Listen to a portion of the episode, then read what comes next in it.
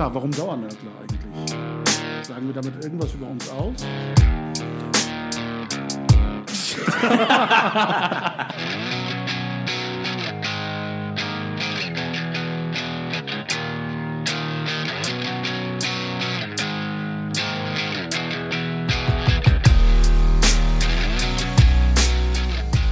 Herzlich willkommen zu einer neuen Episode der Dauernörgler.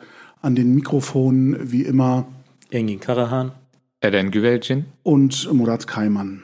Unsere heutige Episode hat einen aktuellen Bezug äh, aufgrund der kalendarischen Nähe zum 27. Januar, dem ähm, Gedenktag an alle Opfer des Nationalsozialismus, an dem sich zum 75. Mal der Tag jährt, an dem das Konzentrationslager Auschwitz befreit wurde. Wir möchten diesen Anlass nutzen, um über die gegenwärtige Erinnerungskultur mit diesem historischen Bezug in Deutschland zu reden, aus unserer ganz persönlichen Perspektive und ähm, über diese Thematik auch den Bogen schlagen zu der Frage Erinnerungskultur bei ähm, muslimischen, türkeistämmigen Jugendlichen oder eben der gesamten Bevölkerungsgruppe hier in Deutschland. Ja, wie wollen wir starten? Engin Elan? Ähm, ja, als wir äh, darüber gesprochen hatten, dass wir ähm, zu diesem äh, Themenfeld ein, äh, eine Episode äh, aufnehmen wollen, ist mir ähm, eingefallen, dass ich äh, vor einigen Jahren mal einen, einen, Text gelesen hatte von Roger Willemsen ähm, und ähm, mit dem Titel Vages Erinnern, präzises Vergessen. Und äh, das habe ich dann zu Hause wieder versucht zu finden und, und ich habe das äh, in meine ähm, Bücherkisten dann ähm, äh, finden können. Das ist ein älterer äh, Sammelband von Beiträgen von Roger Willemsen und ähm, dieser Text Vages Erinnern, präzises Vergessen ist eine Rede von ihm vom 27. Januar 2002 in Darmstadt. Also ähm, da hat er anlässlich ähm, dieses Gedenktages eine äh, Gedenkrede gehalten und ähm, obwohl das schon äh, lange Jahre her ist, ist mir das in Erinnerung geblieben, weil ich diesen äh, Text ähm, für sehr, ähm, sehr äh, spannend fand und wo er ähm, einfach auch bestimmte Punkte angesprochen hat. Es ist eine sehr kritische Rede, über ähm, den Wesen und auch den Sinn des, diese solcher öffentlicher Gedenkveranstaltungen ähm, äh, an die Verbrechen des Nationalsozialismus und wo er ähm, auch in diesem Text thematisiert, dass es halt auch immer die Gefahr gibt, ähm, dass sich die Formen des Gedenkens ähm, ja, verselbstständigen und äh, das Erinnerte und unter sich begräbt.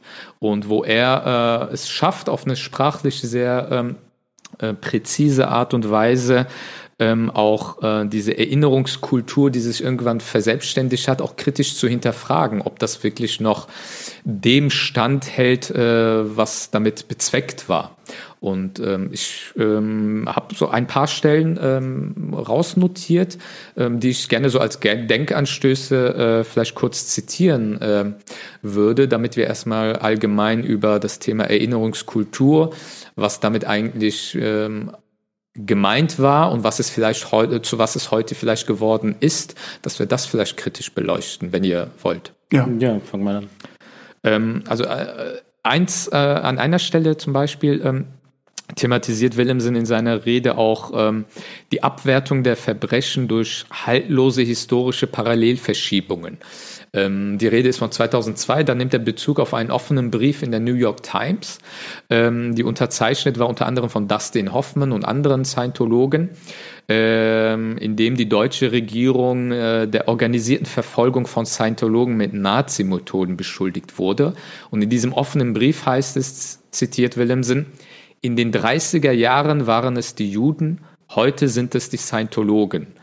Also für die eigene Aufwertung werden die Holocaust-Opfer bagatellisiert. Und ich, ähm, als ich diese Stelle gelesen habe, musste ich mich auch äh, an so ähm, gewisse äh, absurden historischen Vergleiche in unserem Milieu äh, habe ich mich direkt daran erinnert, wo auch einige Muslime ähm, ähm, nicht müde werden zu behaupten, ähm, die Juden von heute sind die Muslime.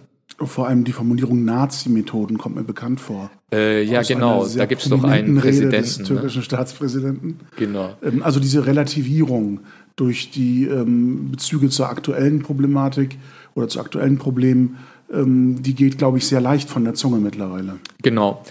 Ja, zum, zumal damit ähm, meiner Meinung nach auch gezeigt wird, also wenn wir uns anschauen, ähm, in welchen Kontexten dann auch diese Aussage fällt, wir sind die neuen Juden, ähm, dass ich mir oftmals dann denke, Leute, ihr habt echt keine Ahnung, äh, in was, äh, in was für Verhältnisse letztendlich dort geherrscht haben. Auch die Frage der Zugehörigkeit der jüdischen Community damals zu dem, was wir als Deutsches Reich hatten, auch die Zeiten, die Jahre davor, ähm, war eine ganz andere als das, was wir heute mit Muslimen hier in Deutschland haben.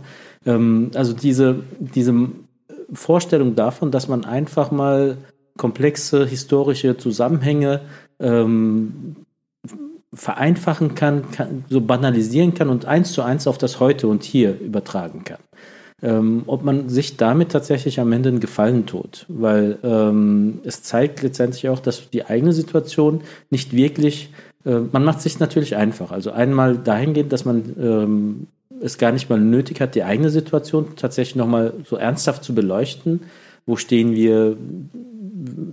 Um, worum geht es eigentlich? Welche Probleme gibt es? Welche Möglichkeiten gibt es? Ähm, aber dann auch die, ähm, auch die Rolle in eine, ähm, dass man sich dann auch eine Rolle gibt, die zwangsläufig in dieser Vorstellung eigentlich in die Auswegslosigkeit führen muss. Also ähm, hofft man damit tatsächlich so jungen Muslimen auch so eine gewisse Hoffnung zu geben? Es kann ja nicht sein. Also mit diesem Vergleich ähm, kann es ja nur noch in die Katastrophe führen, ähm, wo man dann ja auch sagen muss, macht es dann überhaupt noch Sinn, irgendetwas zu machen? Das ist zum einen die Wirkung nach innen.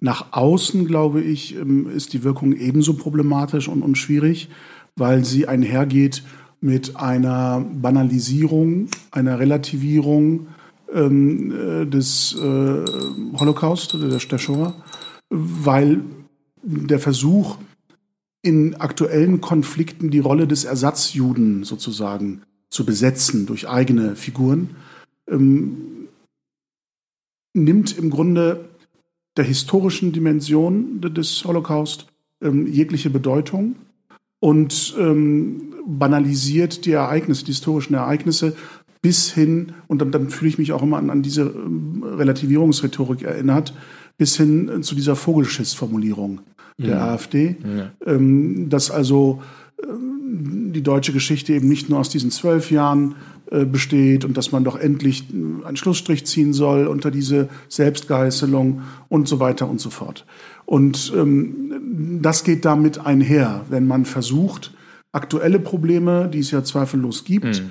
in diese Dimension hinein zu verschieben. Damit überhöht man nicht die Bedeutung des aktuellen Konflikts, sondern man schmälert und verringert und relativiert die Bedeutung der historischen Ereignisse.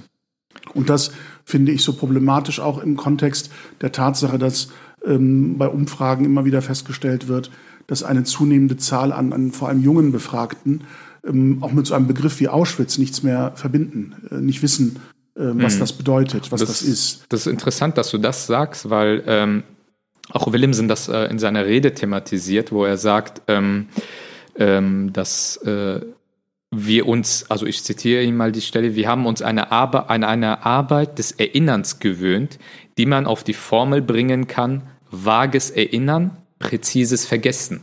Also im, durch diese, ähm, ähm, dass, dass, dass, dass das zu einem Ritual geworden ist, was man einfach nur macht, aber ähm, wo es dann immer regelmäßig Sonntagsreden gibt, äh, quasi ähm, ähm, ähm, ähm, ein, ein, Erinnern in Form von Sonntagsreden und irgendwann schalten, auf gut Deutsch gesagt, die Leute irgendwie auf Durchzug, weil sie das zum x-ten Mal dieselben Begrifflichkeiten hören und äh, es erzielt ja nicht mehr die äh, gewünschte Wirkung. Und äh, das führt dann halt eben auch mittelfristig zu einem Vergessen obwohl man sich ja daran erinnert. Also äh, vergessen durch Erinnerungsreden, durch Gedenkreden. Ja, es führt, führt ja auch dazu, dass, dass die Auseinandersetzung mit dem Gestehenen und auch mit den Hintergründen eigentlich so gar nicht mehr stattfindet. Also man, man erfüllt eine Obliegenheit, man erinnert sich und denkt dann, okay, damit hat sich's jetzt. Und ähm, Lehren daraus zu ziehen ähm, und dann auch tatsächlich in, im Aktuellen auch umzusetzen. Ich denke, da geht, so weit geht es dann halt auch nicht mehr. Also wenn es einfach nur noch ritualisiert wird in eine ähm, Verpflichtung, die man halt mal erfüllen muss und äh, gut ist, ähm, dass dann einfach dieser Schritt, die Lehren daraus zu ziehen und sie auch im Alltag auch anzuwenden, gar nicht mehr folgt und am Ende das herauskommt. Murat, du hattest das, glaube ich, mal an, angeführt, als es darum ging, einen Film in der Schule zu Auschwitz ähm, Ach so, sich das anzuschauen. In einer der früheren Episoden mal besprochen. Ja. ja. Ähm, dass dann so, ach nee, schon wieder und wir haben doch schon da, genug davon gehört. Ja, aber kann man eigentlich überhaupt genug davon hören? Ich, ich finde eine Sache schwierig und ähm, das fällt mir immer wieder auf, ähm, wenn ich auch solche Tage erlebe, gerade deren ähm, Auswirkungen in den sozialen Medien, wie zum Beispiel den 9. November, wenn mhm. an die ähm, Pogrome erinnert wird. Ja. Und ähm, da gab es letztes Jahr zum Beispiel ähm, auch auf Twitter ähm, viele Veröffentlichungen von historischen Bildern, von Fotos. Von, von Plünderungsszenen, von mhm. Demütigungsszenen, wo jüdische Familien auf die Straße gezerrt werden im, im, im Nachthemd und ähnliches mhm. oder eben auf dem Bürgersteig erniedrigt werden und, und so weiter. Und ich stelle mir immer die Frage, die Publikation solcher Aufnahmen geschieht sicherlich mit der Absicht oder mit der Vorstellung, wir möchten daran erinnern, welches Leid zugefügt worden ist. Aber die, die, dieser Blick in die Vergangenheit verstellt, und, und das lese ich auch so ein bisschen aus den Willemsen-Zitaten heraus, den Blick, Blick auf, die auf, auf, die Gegenwart. Ja. Denn ähm, es sind nicht nur wir, die diese Fotos betrachten, sondern auch Menschen, die mitten unter uns leben und die, und die sich vielleicht fragen, ähm, haben meine Verwandten ähnliche hm. Szenen erlebt? Vielleicht als kurze Klammer, wir haben ja jetzt auch noch die Klimax dessen erlebt, dass auch noch die Asche der Toten ja quasi also, als äh, Mittel. Also man, man erinnert äh, pflichtbewusst und, und pflichtschuldig der Toten, mhm. aber man fragt sich nicht, was mit den lebenden Juden unter uns ist an solchen Tagen. Und wie deren Gedenken oder ihr Wunsch nach Gedenken und Erinnern, welche Formen das vielleicht hat. Also das ja. erlebe ich in, in keiner Diskussion, in, in keiner Publikation, dass das mal thematisiert Absolut. wird. Mhm. Und wie wirken solche Aufnahmen und Fotos auf Menschen, die, die vielleicht sogar Angehörige wiedererkennen mhm. oder aus familiären Schilderungen wissen, dass Ähnliches erlebt worden ist und die das dann so plakativ dann vor Augen geführt bekommen. Ist das überhaupt in deren Sinne? Ja. Ist das eine Form des Erinnerns, die Sie pflegen möchten? Das hat man ja in dieser Aktion ja? vom Zentrum der Poli für politische Schönheit gesehen, mhm. wie ähm, eine völlige Ignoranz aus ganz unterschiedlichen jüdischen äh, Milieus gab es ja äh, religiös wie nicht religiös äh, sehr, sehr negative äh, Reaktionen darauf. Auf, und, auf die dann ja auch noch abfällig reagiert worden. Ja, so von wegen, genau. wie könnt ihr euch anmaßen, darüber bestimmen zu wollen, was mit, Jü was mit der Asche von jüdischen Verstorbenen gemacht mhm. wird. Ja. Ganz schlimm fand ich die Formulierung, man habe mit dieser Aktion ähm, die Toten dem Vergessen entrissen. Ja. Als ob die Nachkommen, die Hinterbliebenen, ja ähm, ihre Verstorbenen vergessen hätten. Also das, das finde ich ganz furchtbar. Also, dass man äh, Angehörigen und Nachkommen von äh, NS-Opfern sozusagen vorwirft, implizit, ähm, ihr habt bislang nicht angemessen erinnert, mhm. ihr habt vergessen und ich komme jetzt mit meiner Kunstaktion ja. und zeige euch mal, wie das Erinnern funktionieren soll. Also ich, ich glaube, äh, diese Formulierung von Deutschland als Weltmeister des Erinnerns kommt darin auch nochmal zum Ausdruck. Und vor allem hat das ja auch nichts mit Vergangenheitsbewältigung zu tun, weil Willemsen zum Beispiel bezeichnet das als Verlegenheitsbewältigung. Ähm, mhm. Er sagt, äh, diese Verlegenheitsbewältigung soll uns sagen, alles ist gut, solange Gedenkstunden abgehalten werden, isolierte, von aller Gegenwart befreite rhetorische Übungen mit eigenen pietätvollen Gattungsformen. Äh, also diese isolierten Gedenkstunden, solange die stattfinden, ist alles in Ordnung. Aber das in äh, unserer Gegenwart, äh, also wenn man ähm, diese Gedenkstunden mal verlässt und die Lebensrealität hier in der Zeit, in der man lebt, sich anschaut, ähm, gibt es da ja schon so einige Baustellen, die einen einige Sorgen bereiten. Gerade dieses Ausblenden der Gegenwart, das ja. ist, glaube ich, etwas sehr Treffendes. Ich äh, erinnere mich auch immer an solche Gedenkfeierlichkeiten, wo Zeitzeugen dann zur Sprache kommen. Mhm. Und ähm, die, die Zeugen äh, des, des Holocaustes, die das miterlebt haben, ähm, die, die sterben ja langsam aus. Also es gibt nur noch wenige und, und ähm, die, die Frage wird sein in ein paar Jahren, wie wollen wir weiter eine Erinnerungskultur pflegen, wenn es keine lebenden Zeitzeugen mehr gibt. Und ich glaube, so wichtig das ist, diese Menschen ähm, äh, zu Wort kommen zu lassen, ich glaube, wir müssen langsam auch dazu übergehen, ähm, Jüdinnen und Juden der neuen Generation, der jungen Generation ja. sprechen zu lassen, um zu hören, wie sie gedenken, wie sie erinnern und was das für uns möglicherweise ähm, bedeutet. Und das kommt mir ein, ein Stück weit zu kurz. Hm. Es gibt eine Szene, die würde ich kurz noch äh, wiedergeben, die Willemsen in seiner Rede ähm, äh, wiedergibt. Und zwar äh, hat er ähm, äh, Jahre später einen, einen, einen, deutschen Verleger interviewt, der als Kind in einem Konzentrationslager war. Und äh, als dieses Konzentrationslager dann äh, befreit wurde, ähm, geht dieser deutsche Verleger als Kind, ähm, da ist ein, ein älterer äh, Junge auch, äh, Jugendlicher, nimmt ihn an der Hand und sie gehen ähm, ähm, äh, zum, zum Eingang dieses äh, Konzentrationslagers. Und äh, je näher sie dem Eingang äh, kommen, also dem Ausgang, sie sind gerade befreit, desto deutlicher sehen sie, dass da Pressevertreter sind, dass da ähm, irgendwelche Funktionäre sind und sie dort erwarten. Und der ältere Junge sagt zu dem kleinen Jungen, ach, jetzt kommt das. Dieses ach, jetzt kommt das. Mhm.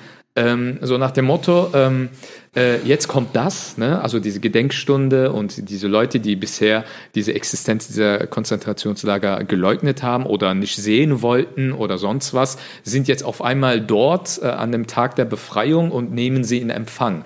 Und dieses Ach, jetzt kommt das, ähm, bringt das, glaube ich, sehr gut rüber, diese Routine der Gedenkveranstaltung, diese Routine der Sonntagsreden, wo eben auch ähm, äh, Menschen und auch vor allem junge Menschen sich denken, ach, jetzt kommt das. Ach, jetzt kommt dieser Film wieder äh, über den Holocaust, Diese den wir jetzt im Geschichtsunterricht äh, uns zum äh, x-ten Mal anschauen. Ja. Und äh, ich glaube, dieses Ach, jetzt kommt das, das ähm, hat eine tiefere Bedeutung ja. als äh, dieser einfache Satz, den man dort liest, sondern ja, das schwingt viel, viel mehr. Und die Frage ist ja, mit dem, was wir an Erinnerungskultur haben, inwieweit können wir dort überhaupt wahrnehmen, was es bedeutet, dass Menschen ähm, ihrem Anspruch, Mensch zu sein, beraubt werden sollen.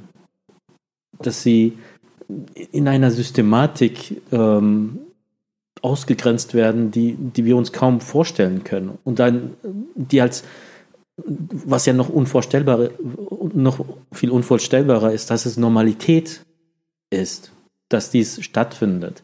Dass diese Aspekte auch gar nicht, gar, gar nicht mehr in dem Sinne aufgegriffen werden, wahrgenommen werden, sondern es eher, und das ist halt der Eindruck, den, das, auch, das war auch der Eindruck, den ich nach Halle zum Beispiel gehabt habe, dass es so darum geht, das Image zu pflegen, aufrechtzuerhalten. Es gibt halt ein Image, da müssen wir aufpassen, dass es da nicht äh, keinen Kratzer gibt. Deswegen gibt es dann halt die Gedenkstunden, die Gedenkveranstaltung und zwei Wochen später sind wir wieder komplett im Tagesgeschäft. Niemand redet mehr über Halle, niemand redet mehr über diesen Angriff. Ähm, Gerade vor zwei Tagen ist jetzt eine muslimische äh, Grabstätte geschändet worden, kaum wahrgenommen. Mhm äh, wo ich mir dann die Frage stelle, okay, das ganze Gedenken, die ganzen Staatsakte, die dann auch stattgefunden haben, was haben die gebracht? Ich glaube, dass ein Faktor, der das vielleicht ähm, ja nicht erklärt, aber weiter beschreibt und, und weiter präzisiert, ist vielleicht die Tatsache, und das war auch der Moment, äh, an dem ich so irritiert war, mit dieser Aktion ähm, äh, vor dem äh, Reichstagsgebäude mit dieser Säule, dass wir tatsächlich an einem Punkt angelangt sind. Vielleicht, wo, vielleicht für die, worum ging es dort? Das war die, diese Asche der äh, Toten aus äh, den Konzentrationslagern, mhm.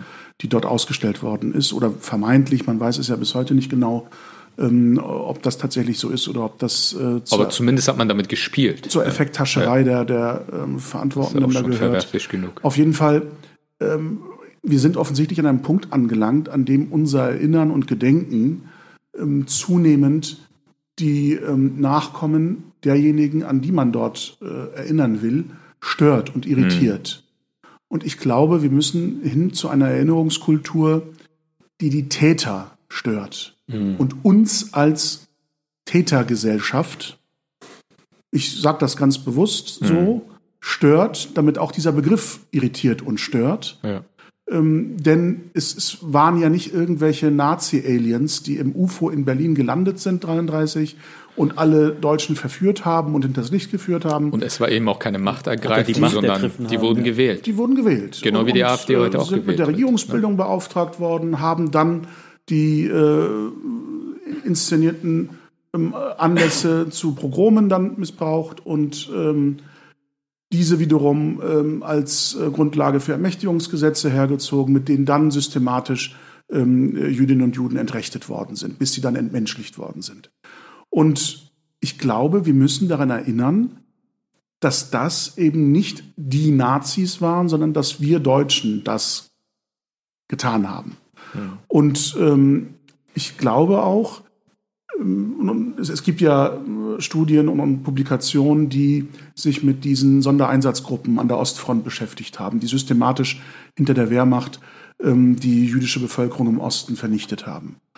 Und ähm, ist, die Publikation äh, trägt jetzt, ich, ich komme jetzt nicht auf den Namen des Autors, aber trägt die Überschrift Ordinary Men. Äh, Also es sind gewöhnliche Männer gewesen, gewöhnliche Polizeibeamte, äh, gewöhnliche äh, Vollzugsbeamte, ähm, gewöhnliche junge Männer aus der Mitte der Gesellschaft, also keine, Schreibkräfte. keine besonders kriminell veranlagten Menschen oder so etwas, sondern ganz gewöhnliche Bürger, die ähm, äh, dann zu Massenmorden fähig waren. Wo auch erwiesenermaßen ähm, sie, sie keine Sanktionen zu befürchten hatten, wenn sie sich einem solchen Erschießungsbefehl verweigert hätten. Ähm, also man hat dann im Grunde aus Opportunität oder aus einem Pflichtbewusstsein heraus, ähm, dass man sich ideologisch zurechtgelegt hat, ähm, gesagt, das sind unsere Feinde, die müssen wir umbringen und deren Kinder müssen wir auch umbringen, weil wenn die äh, heranwachsen, dann werden die auch zu Feinden des Deutschen Reiches. Und in dieser Logik hat man dann systematisch massenhaft Menschen vernichtet. Und wir müssen uns damit beschäftigen, was mit diesen Tätern passiert ist. Die sind in, in großer Zahl ähm, eben nicht entnazifiziert worden, sondern sie haben wieder Einzug nehmen können in die bürgerlichen Strukturen, sind wieder in Berufe eingestiegen, in den Justizapparat, in den Polizeidienst, System auch. in die. Sicherheits, ähm, Ja. äh, Sicherheitsstrukturen äh, der, der neuen Bundesrepublik, ähm, sind weiter Ärzte gewesen, sind weiter Beamte gewesen. Und wir haben uns damit offensichtlich nicht intensiv genug auseinandergesetzt.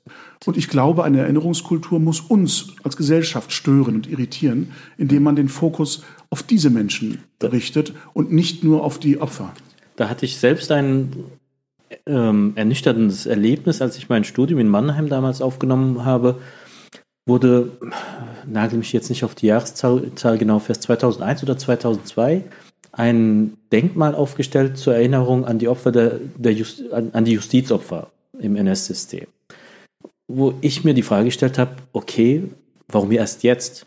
Und tatsächlich hat, dann, hat sich dann herausgestellt, dass der letzte Richter, ähm, der noch seine Unterschriften unter diese Urteile gesetzt hat, erst ein, zwei Jahre davor verstorben, worden, verstorben ist.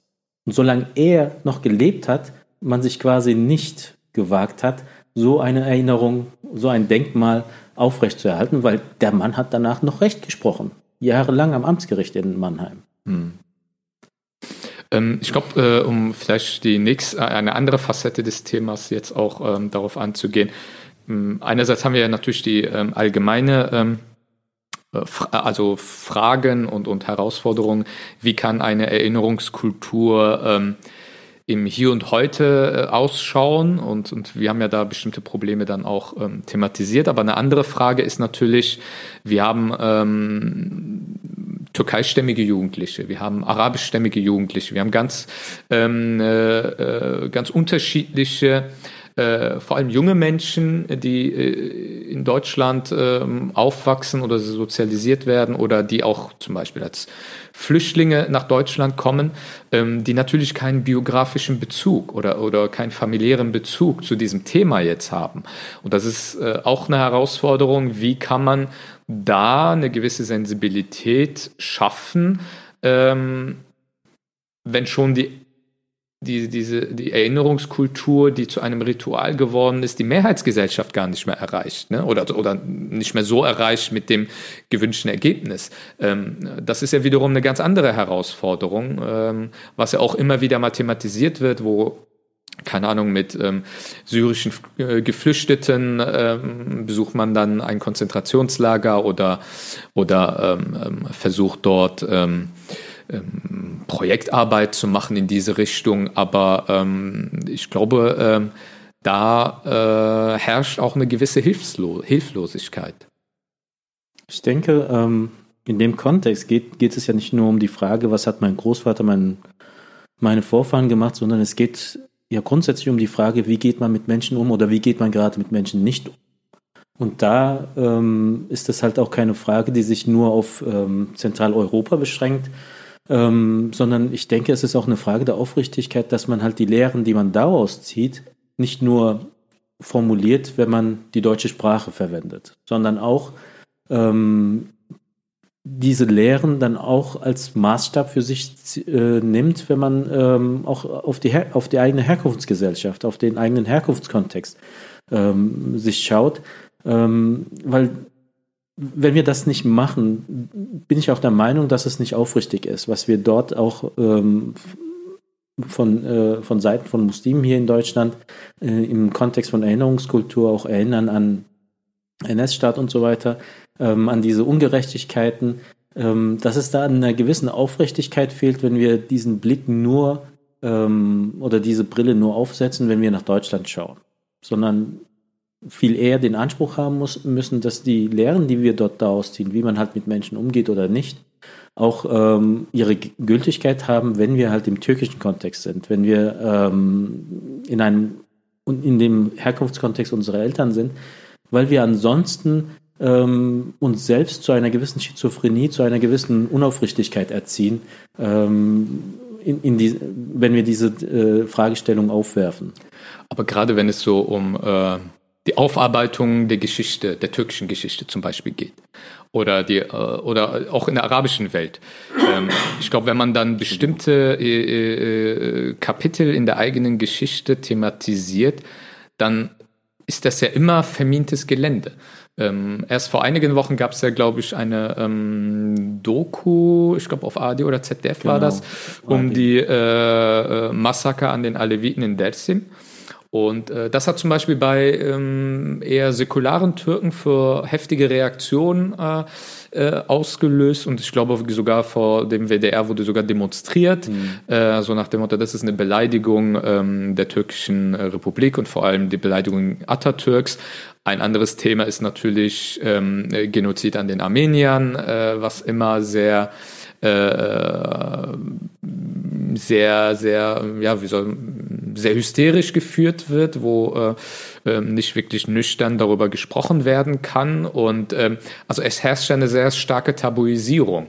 Ähm, und ähm, ich glaube, Murat, du hast das mal in einem Blogtext mal äh, vor einer Weile mal thematisiert, ähm, wie, wie, man da bei hier lebenden türkeistämmigen Jugendlichen, um ja. vielleicht dieses Beispiel heranzuziehen, wie man da eine gewisse äh, Sensibilität und auch eine Thematisierung auch dieser schwierigen Themen vielleicht erreichen kann. Wir können den Text gerne auch verlinken für all jene, ja, die genau. das etwas vertiefter sich anschauen wollen, weil in den Dimensionen des, äh, der Podcast-Episode wird uns das, glaube ich, nicht gelingen, das umfassend zu schildern. Ähm, bevor ich aber darauf direkt antworte, erlaubt mir noch einen kurzen Schritt zurück ähm, zu der Frage, äh, wie muss eine Erinnerungskultur aussehen, die auch die ähm, arabischstämmigen, türkeistämmigen, muslimischen Jugendlichen mitnimmt in Deutschland. Ich glaube, ein Gedanke wäre falsch, dass wir nämlich ähm, uns vorstellen, da glauben, ähm, alle äh, nicht-migrantischen Deutschen äh, hätten das Thema Erinnerungskultur schon abgehakt und mhm. für sich schon erledigt mhm. und wissen, wie es geht, sozusagen. Mhm. Und den neuen äh, Deutschen müssen wir jetzt erstmal beibringen, was ja. uns wichtig ist mhm. und wie man richtig erinnert und gedenkt. Der Gedanke ist, glaube ich, falsch, weil insbesondere bei den Jugendlichen und Heranwachsenden ist der Ausgangs Ausgangspunkt bei dieser Thematik einer, der sich immer mehr annähert. Hm. Äh, denn äh, auch bei den nicht migrantischen äh, deutschen Jugendlichen ähm, wird es bald nicht mehr die Frage geben, was hat Opa im Krieg gemacht, sondern was hat Uropa im Krieg mhm. gemacht. Mhm. Also die, auch den die Tätergeneration stimmt aus. Der, Bezug, der direkte Bezug ja, wird immer schwächer. Also man klar. wird immer mehr in diese biografische Situation mhm. versetzt, zu sagen, das hat mit mir doch eigentlich nichts zu tun. Äh, warum soll ich mich mit dem Thema beschäftigen? Mhm. Und da starten, glaube ich, zunehmend die äh, nicht migrantischen Jugendlichen mit den äh, arabischstämmigen, äh, türkeistämmigen, muslimischen mhm. Jugendlichen am gleichen Punkt.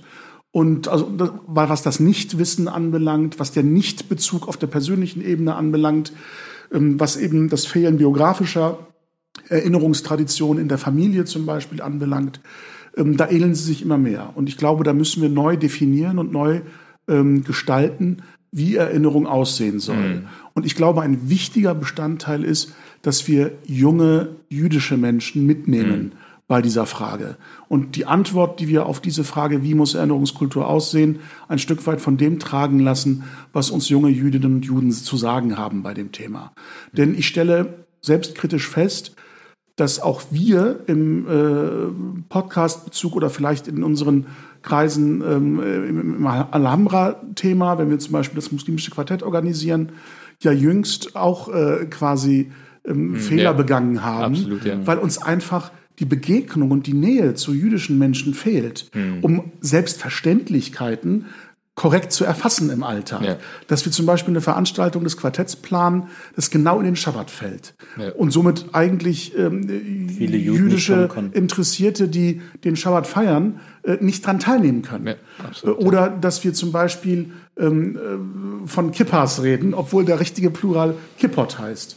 Ähm, dass wir also das nicht als präsentes Wissen haben, sondern aus dem Bauch heraus glauben, mhm. uns mit dem Thema irgendwie kompetent beschäftigen zu können. Mhm. Und ich glaube, das ist etwas, was wir nur verändern können, wenn wir eine größere Nähe zu jüdischen Mitbürgern pflegen. Mhm. Sie als Nachbarn begreifen, die eben nicht Gegenstand unseres Erinnerns sind, sondern unmittelbare Mitmenschen, mit denen wir uns austauschen müssen, um von ihnen zu lernen, auch und gerade bei dem Thema Erinnerung. Mhm.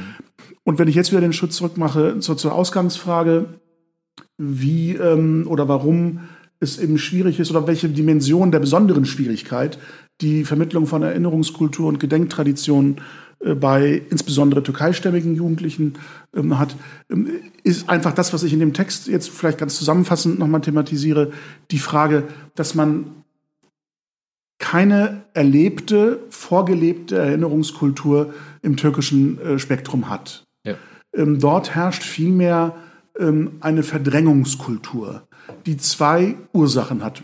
Das ist meine These. Das eine ist die Überhöhung der eigenen türkischen Identität. Glorifizierung bestimmter Ereignisse. Das ist auch ein Stück weit ein mhm. Schutzmechanismus, um Diskriminierung hier sozusagen zu entgegnen, mhm. zu begegnen, indem man die negativen Etikettierungen abstreift und sie durch überhöhte positive Marker sozusagen versucht sich selbstbewusster zu geben. Das heißt, alles, was mit Türkei und türkischer Geschichte zu tun hat, das ist äh, fehlerfrei. Mhm. Das hat keine Schwächen, das hat nur Stärken. Und das andere ist, dass man möglicherweise auch an ähm, das erlebte Leid nicht erinnern möchte. Mhm. Sowohl, dass anderen zugefügt worden ist, aber dass man auch selbst erlebt hat. Mhm. Das ähm, kennt im Grunde jeder Mensch, der, glaube ich, ähm, türkeistämmig ist ähm, dass zur eigenen Familiengeschichte auch die Geschichte von Vertreibung und Heimatverlust mhm. in der Opferrolle gehört. Meine Familie mütterlicherseits ist zum Beispiel aus den damaligen albanischen Provinzen des Osmanischen Reichs vertrieben worden, mhm. nach den Balkankriegen, die das Osmanische Reich verloren hat. Väterlicherseits ist die Familie aus Kreta vertrieben worden, von der Insel Kreta vertrieben worden, hat sich dann eben äh, beide Familienteile ähm, auf dieser kleinen asiatischen Halbinsel, die heute das Territorium der türkischen Republik ist, angesiedelt.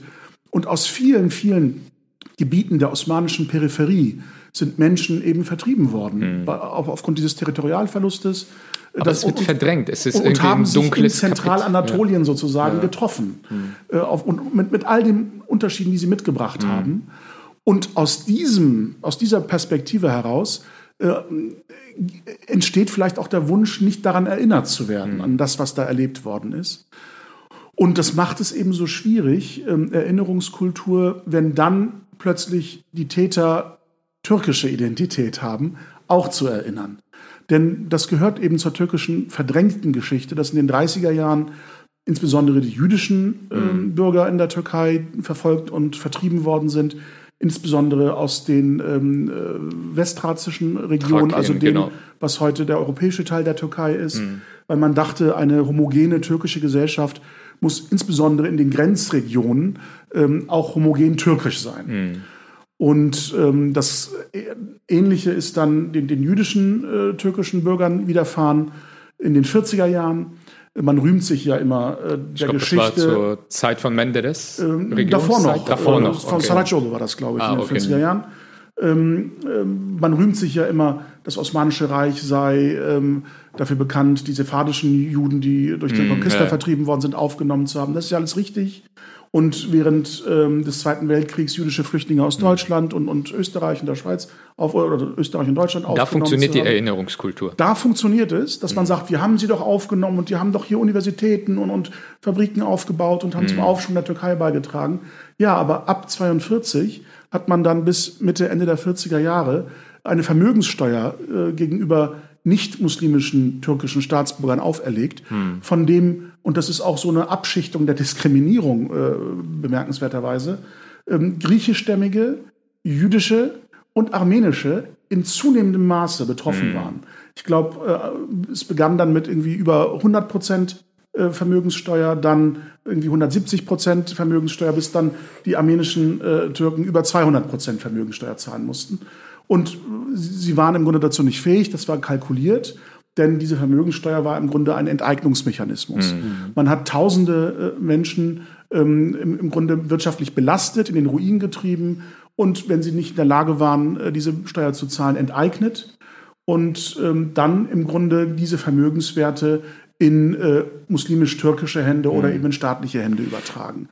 Und in den 50er Jahren waren dann die christlichen ähm, Mitbürger in der Türkei betroffen. Istanbul vor allem, glaube ich. Ne? Istanbul-Pogrome, genau. wo dann im Grunde der Startschuss fiel mit, mit einer äh, koordinierten äh, Aktion, wo man den Straßenmob dann hm. hat äh, plündern und, und morden lassen.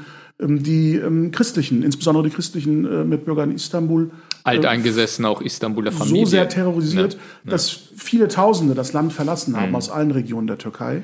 Die Frage ist aber jetzt natürlich. Und ähm, daran erinnert man sich ja. nicht. Ganz aber wie, wie, wie, wie, kann man das denn? Man benennt die Politiker, die dafür verantwortlich sind. Als Helden. Äh, Menderes als gilt ja als Held. Die, die genau. Flughäfen sind dann nach ihnen benannt oder ja. das Stadion von Fenerbahce ist eben nach Sarajevo. Die, dem, die Provinz äh, ist nach ihnen benannt, die sie ja. zerbombt haben. Ja. Als Tunjele. Ja.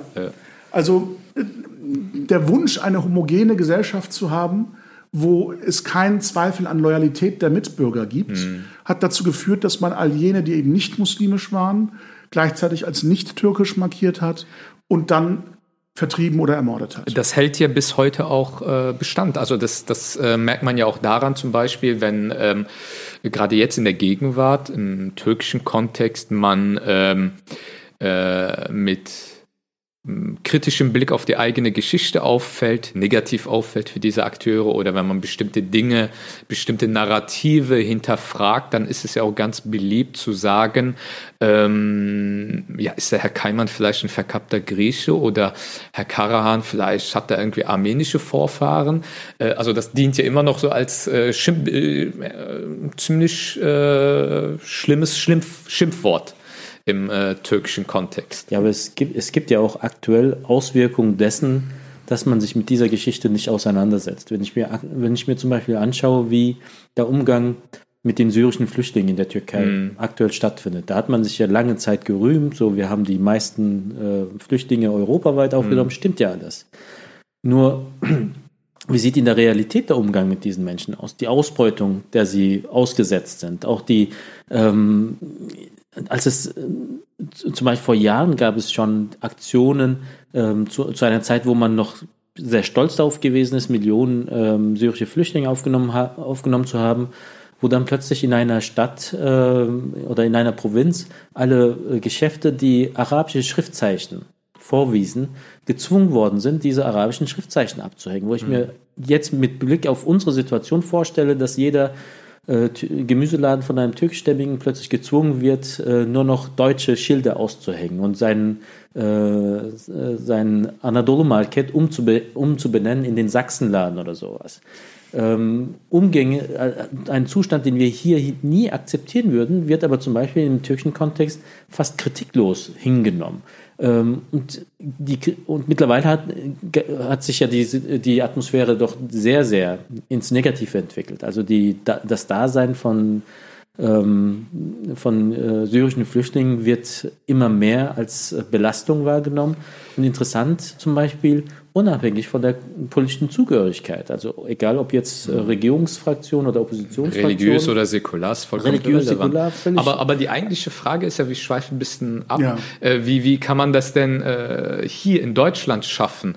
Ähm, Bewusstsein, was für die Bedeutung von Erinnerungskultur, für, für die Aufarbeitung ähm, der eigenen Historie jenseits dieser Glorifizierung, sondern eine differenzierte Aufarbeitung und Beschäftigung, Auseinandersetzung damit. Wie kann man das dann einem jungen Türkeistämmigen hier vermitteln? Glaube, Mit welchen Mitteln? Ich glaube, auch da ist ähm, ein, ein Schlüsselmoment die Frage der Begegnung. Weil ähm, das Reden und Erinnern und Gedenken funktioniert nicht, wenn man nur historische Fakten erinnert, mhm. sondern man, man muss ähm, dieses historische Wissen mit Menschen in Verbindung bringen.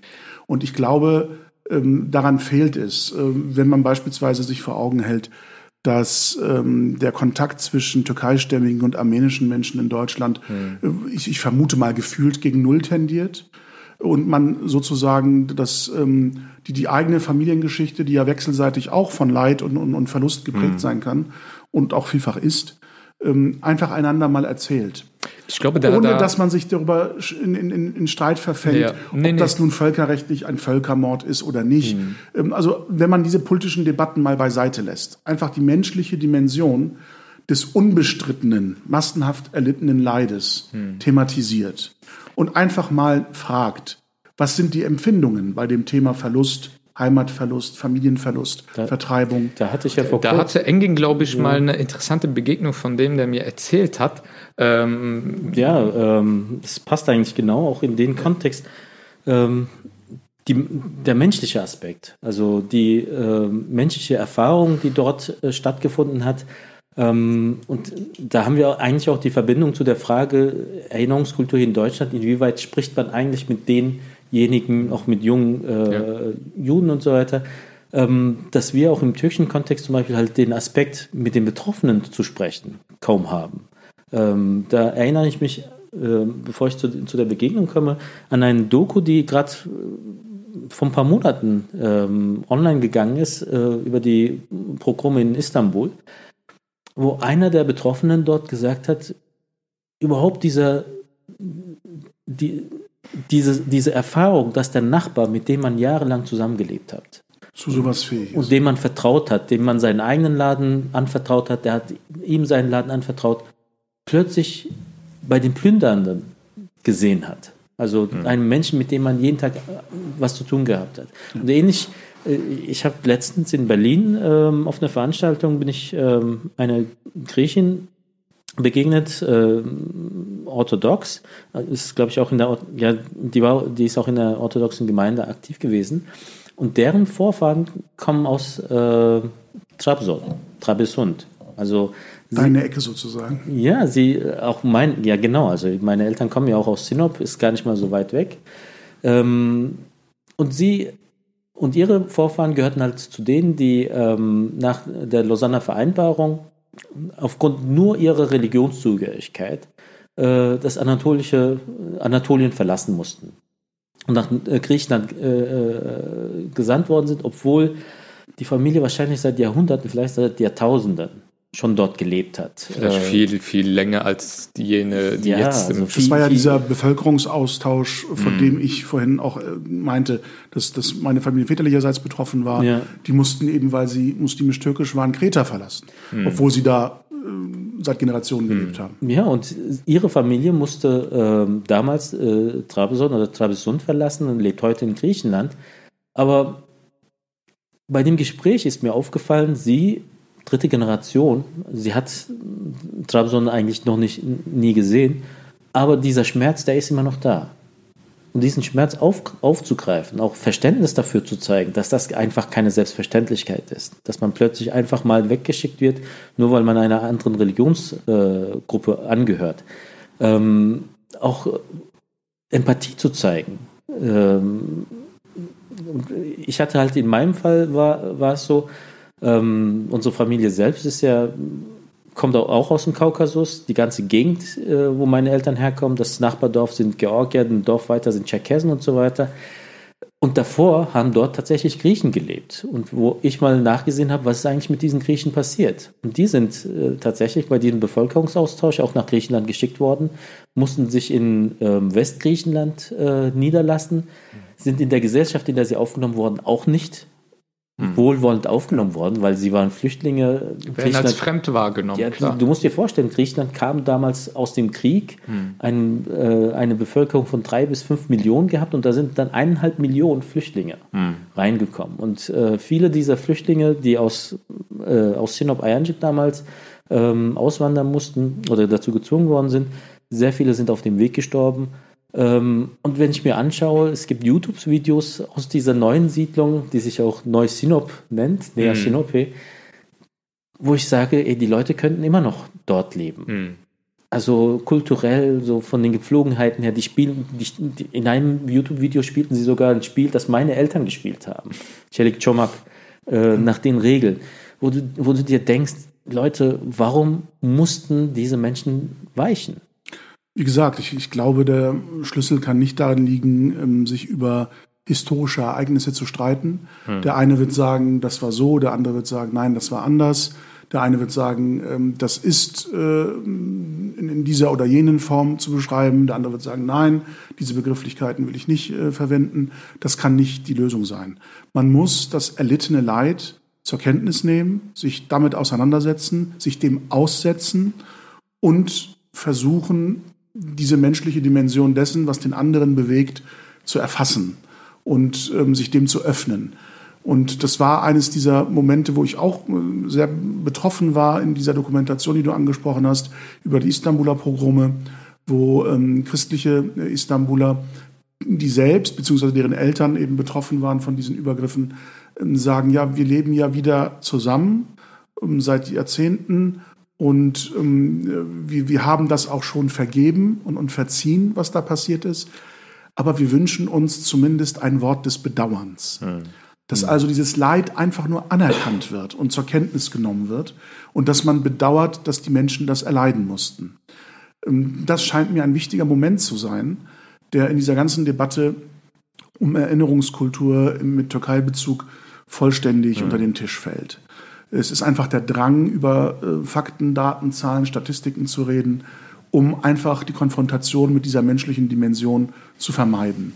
Und das ist vielleicht ein Stück weit auch äh, der Bogen zurück in, in, die Erinnerungskultur, die wir hier haben, dass wir uns auch um, um Jahreszahlen ähm, äh, und, und, und äh, wiederkehrende äh, historische Gedenktage, ähm, dass wir uns über diese beugen, sehr intensiv ritualisiert und die menschliche Dimension und das, was Menschen, die davon betroffen waren, heute zu sagen haben, ein wenig ähm, abwendet. Hm. Und ähm, das ist vielleicht eine Parallele, die auch eine Möglichkeit der neuen Beschäftigung mit diesem Thema ermöglichen kann. Ich sehe, wir haben schon viel Zeit überschritten, aber das ist, glaube ich, ein Thema, das uns bewegt und, und uns ja, wichtig ist. Ja. Deshalb haben wir uns die Zeit jetzt genommen. Ähm, es fällt mir schwer, unseren traditionellen Abschluss mit einem Musikstück oder ähnliches ähm, jetzt bei der Thematik ähm, wieder aufzugreifen. Nee, ich glaube, darauf können wir diesmal verzichten. Ja, ähm, ja ich denke, das, ich glaub, das ist nicht angemessen.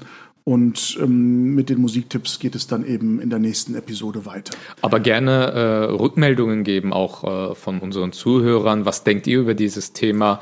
Ähm, welche Fragen beschäftigen euch oder, ähm, oder sind Anregungen? Die, die wir hier geäußert haben, nicht nachvollziehbar genau, oder falsch wir freuen Sicht. uns sehr auf äh, Rückmeldung. Äh, auf, über unsere Webseite äh, könnt ihr uns auch anschreiben.